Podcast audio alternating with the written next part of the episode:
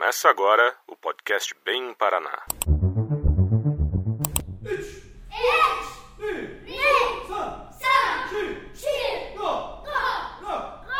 Vejo que o karatê é um incentivo para mim e como ele fez muita diferença na minha vida, eu tento passar para as outras pessoas, né? A gente está numa cidade que tem um estigma inferiorizado. Então, para a cidade de Fazenda Rio Grande, é uma conquista assim histórica num campeonato internacional, talvez uma das primeiras vezes que a gente conquista tantas medalhas num campeonato pan-americano. E é incentivar, é chegar e falar que você leva jeito, porque às vezes você não se enxerga o talento que você tem, mas se outra pessoa chegar e falar, já já começa a acreditar mais. Integridade, respeito, solidariedade, paixão e disciplina. Esse ambiente permeando com esses valores, é impossível da criança sair igual entrou no projeto. Tudo que virou notícia gerou dúvida, criou polêmica e precisa ser ampliado. Agora vira conversa aqui no podcast Bem Paraná, uma parceria da Banca do Podcast e do portal de notícias Bem Paraná. Bem prático, bem fácil, bem no seu tempo. Podcast Bem Paraná. Você sempre bem informado.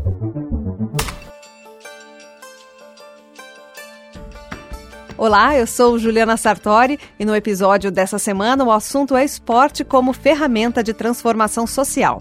E um exemplo disso é o resultado que veio no final de outubro da Cidade do México, onde aconteceu o Campeonato Pan-Americano de Karatê.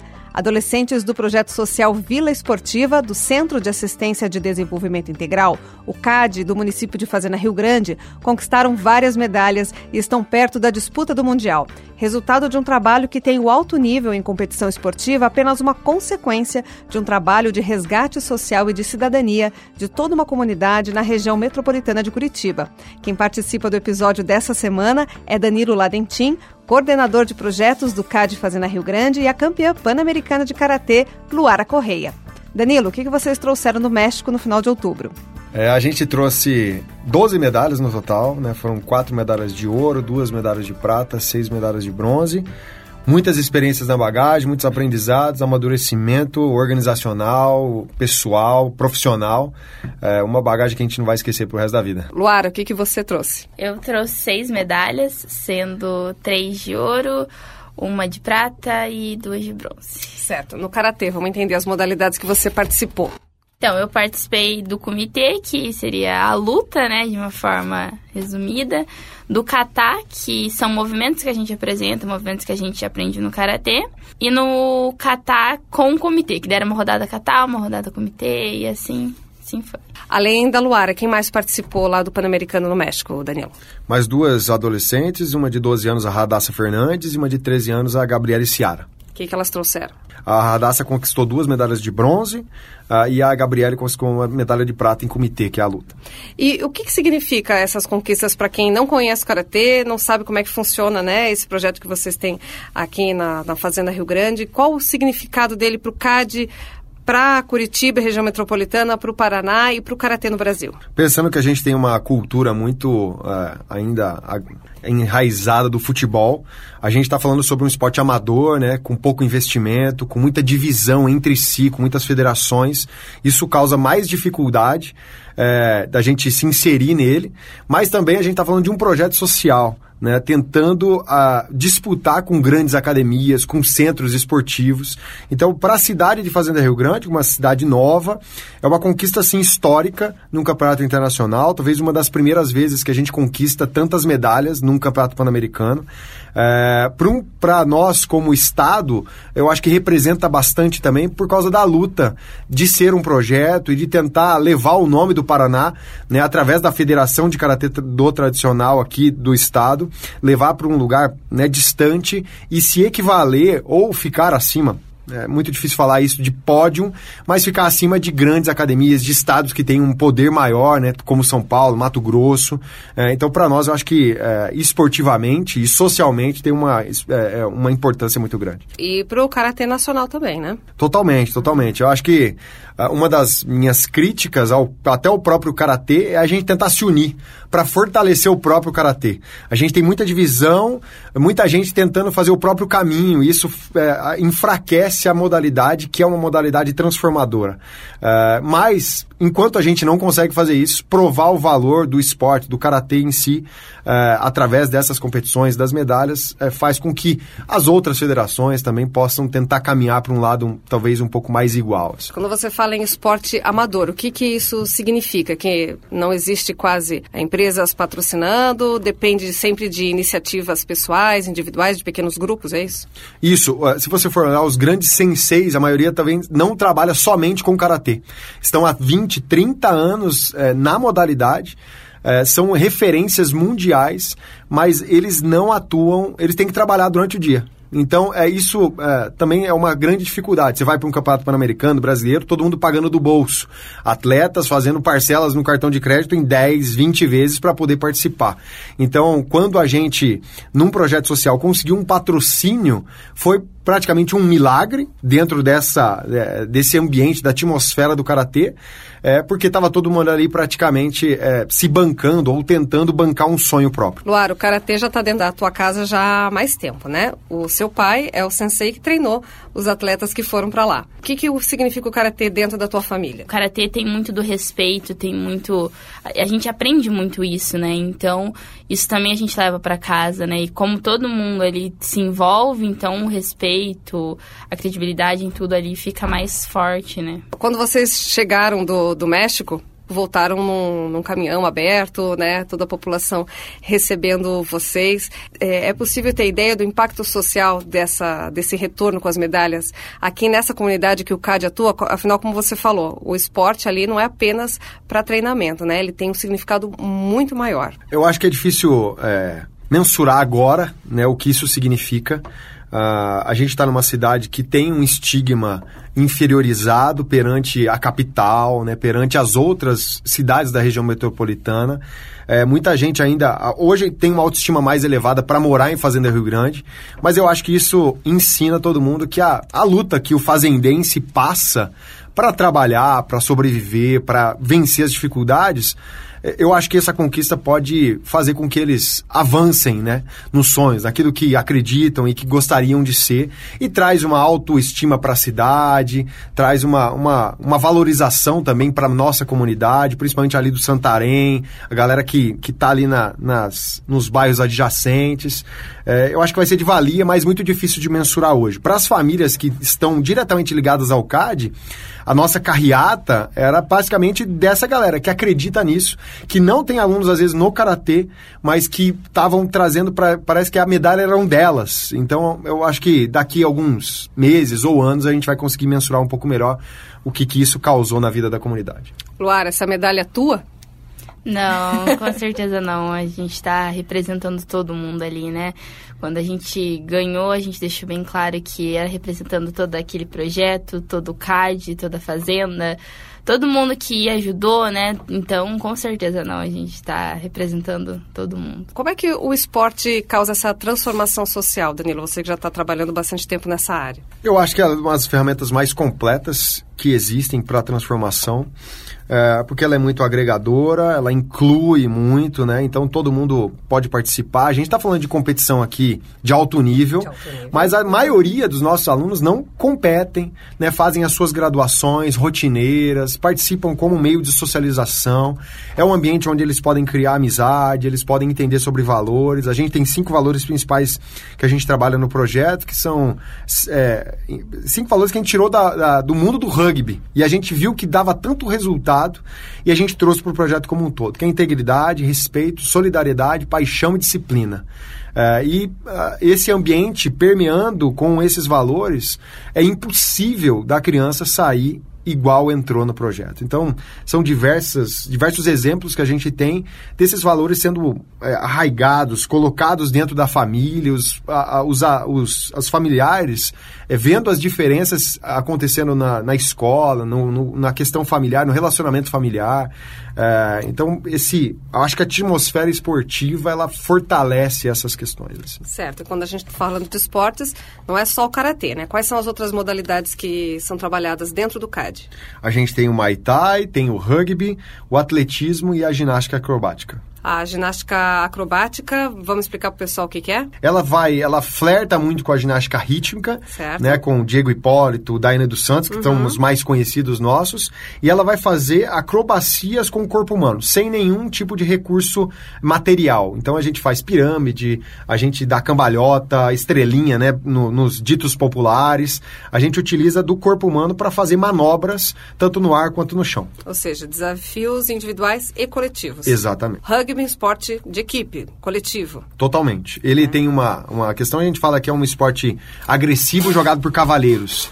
né? Então a gente tem um esporte de contato muito grande que tem que avançar num terreno para chegar do outro lado do campo adversário. O karatê você falou um pouquinho, mas o que, que traz o karatê? A gente já pensa né, naquela coisa de disciplina, respeito, equilíbrio. Eu acho que as artes marciais em si, até o karatê e o muay thai, uhum. trazem essa questão do, do silêncio, né, da concentração, que vai fortalecer muito para que para esses alunos que têm dificuldade de comportamento, dificuldade de manter é, o foco em, em, um assunto, né, e não ficam e às vezes tem, ficam pipocando de um é, de, de vagando por ideias diferentes. Isso vai fortalecer lá na escola, por exemplo. Então, acho que o ambiente de um tatame para arte marcial traz essa filosofia do silêncio, do foco e da concentração, principalmente. A gente sabe que está num índice de sedentarismo nacional e mundial gigantesco, né? E um dos grandes desafios é fazer com que crianças e adolescentes se movimentem mais, se interessem mais por esportes. E vocês é, se colocaram como meta resolver problemas sociais, culturais, socioeconômicos, ainda incentivar o esporte, né, né, dentro da família e ainda por cima escolheram modalidades esportivas não muito conhecidas, ou seja, ainda pouco atraentes para quem não tem informação, né? Como é que é enfrentar tudo isso de uma vez só, Danilo? Assim, para nós é um, um, bom desafio, né? Uhum. Que, que uh trazer modalidades inovadoras para o município como Fazenda Rio Grande, assim, fortalece até a nossa própria busca por inovação, por mostrar para a comunidade que existem coisas diferentes além de vôlei e futebol. Uh, essa questão da saúde para nós é muito importante. A gente, como projeto, faz avaliação física dos alunos. Ela, uma dos nossos objetivos é manter os alunos dentro dos parâmetros da Organização Mundial da Saúde no que diz respeito a percentual de gordura. Mas também conscientizando sobre a alimentação saudável, como que a família pode se organizar para ter uma alimentação, mesmo que ela não tenha uma renda muito alta. Essas questões físicas também para nós é muito importante tratar desse desenvolvimento integral é um grande desafio. A gente sabe que precisa melhorar ainda muito, mas a gente está contribuindo, a gente sabe que, que tem bons resultados acontecendo é, e devagarzinho a gente vai é, ajeitando para que os resultados aumentem também nessas outras, nessas outras áreas. Sim. Luara, adolescente de 15 anos, já nesse nível de competição né, internacional, como é que você consegue conciliar a tua rotina de adolescente? Você acaba incentivando outras pessoas também a, a praticar esportes, irem para o karatê ou conhecer outras modalidades? Como é que você insere isso no teu meio social? Hein? Vejo que o karatê é um incentivo para mim e como ele fez muita diferença na minha vida, eu tento passar para as outras pessoas, né? Agora, depois do campeonato, muitas pessoas ficaram sabendo, então é o interesse Você tá parece famosa, que aumentou. o interesse aumentou e todo mundo perguntando como funciona e vou querendo voltar a fazer. Eu tinha amigas que faziam e pararam e agora querem voltar. Então, eu tô tentando juntar tudo, né? Eu acredito que não, não é algo que me atrapalha, bem pelo contrário, é algo que me incentiva. Para mim, é algo, é um, algo de lazer também, não é algo rígido, assim, né? É algo que eu levo pra minha vida e que eu aproveito muito. Sim, sem dúvida. É, quantas, quantas crianças e adolescentes estão hoje praticando esportes entre todas essas modalidades lá no CAD? Quem são essas crianças? Que realidade elas vivem? A gente tem no projeto esportivo aproximadamente 200 a 250 crianças participando. Certo. É, elas têm uma realidade principalmente de rendas menores, né? A gente dá prioridade para renda per capita até meio salário mínimo. Uh, muitas delas encaminhadas por escolas com dificuldades de comportamento, outras que vivem uh, em, mo é, em momentos, né, em movimentos de negligência familiar, né? A, a gente não está nem falando de só abandono ou de exploração, é, mas questões simples que às vezes afetam né, no desenvolvimento da criança. A gente tem esses, é, esses critérios e dá prioridade para que principalmente é, alunos que são encaminhados pela rede de proteção municipal possam entrar no projeto a hora que quiserem. Então, a, a gente tem vagas no projeto prontas para receber esses tipos de alunos. Assim. Certo. É, vamos dar um exemplo prático de situações que vocês já enfrentaram juntos com essas famílias que estão lá? Uh, a gente tem muitas, muitos encaminhamentos do Conselho Tutelar, por exemplo, de situações de violência contra a criança e adolescente. Ou a gente tem situações onde o pai ou a mãe, algum responsável, está em um movimento de drogadição uh, e a, a criança está naquele, naquele ambiente que não é o propício. A gente tem crianças uh, em, que são é, que estão abrigadas na Casa Lar, Casa de Passagem, e elas também participam dos projetos.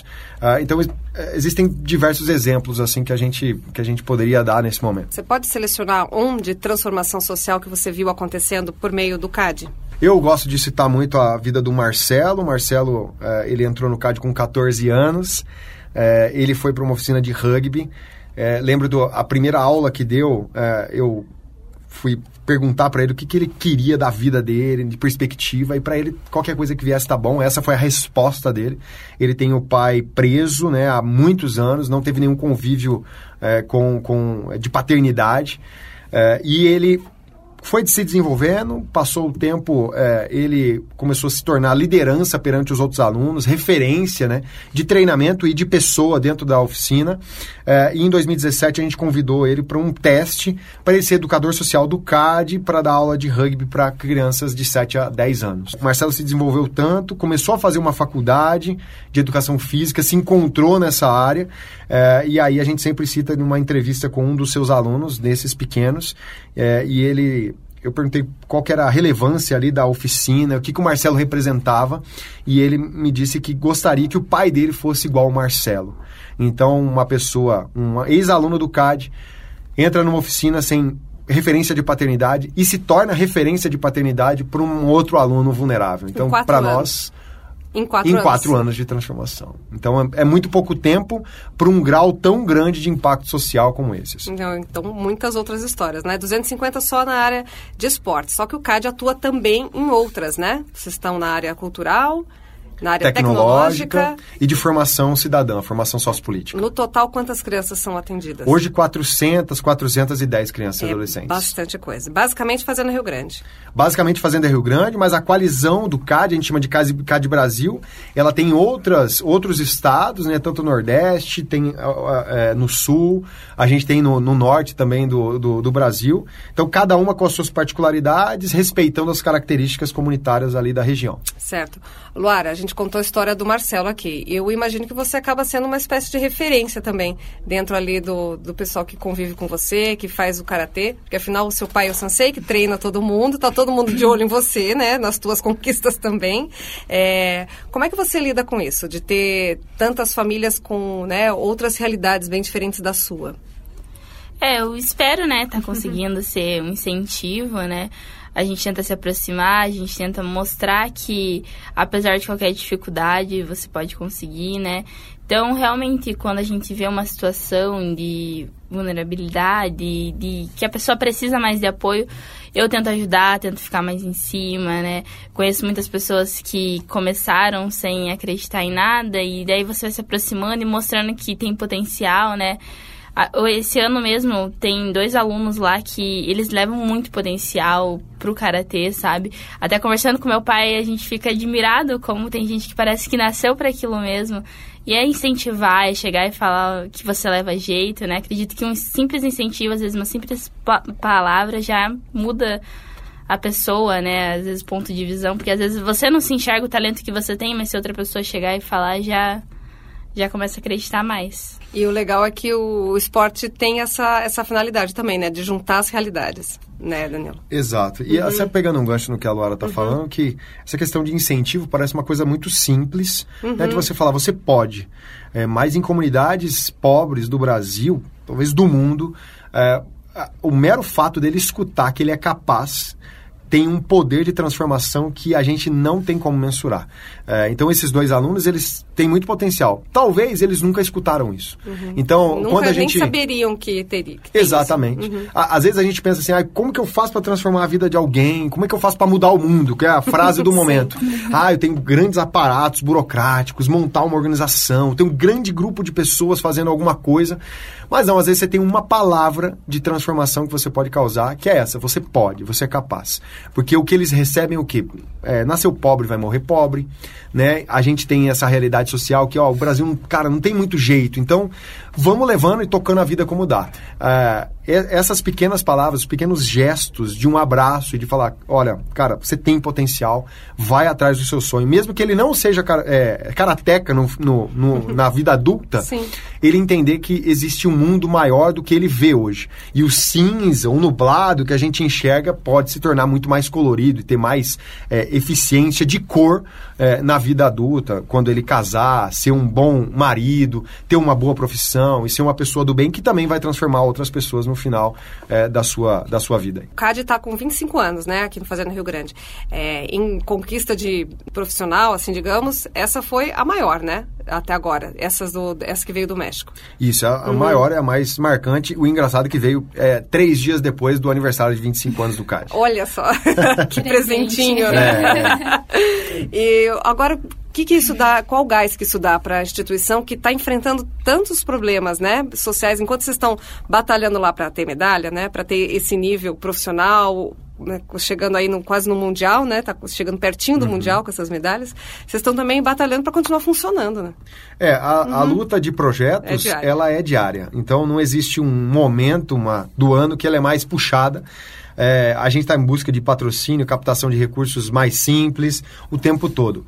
A viagem e essa conquista, ela assim, ela afirma um trabalho, uhum. né? Então, é, por mais que a gente tenha histórias para contar o tempo todo, é, você viajar para um outro país em cinco pessoas, pessoas que não teriam recursos para ir sozinhos, o CAD não teria a mínima chance de pagar do bolso para poder nos Sim. levar para lá. Uhum. Ela diz para todo mundo, para os colaboradores, para a comunidade, para a instituição em si, é, que a gente está no caminho certo. O CAD é muito interessante. Na Fazenda a gente tem 25 anos de história, mas tem outras unidades do CAD que funcionam só com voluntariado, atendem 20, 40 crianças. É, as pessoas, algumas unidades ganham uma ajuda de custo pequena de 150 reais. Então a gente também está querendo dizer para a coalizão do CAD e para outros projetos que a gente conhece que é, cara, vamos batalhar e, e, a luta é grande, é grande, mas é, meu, tem, tem espaço para a gente não botar limites para aquilo que a gente acredita, né? E vocês só foram porque teve gente acreditando, né? Exato. A gente, assim, sempre agradece muito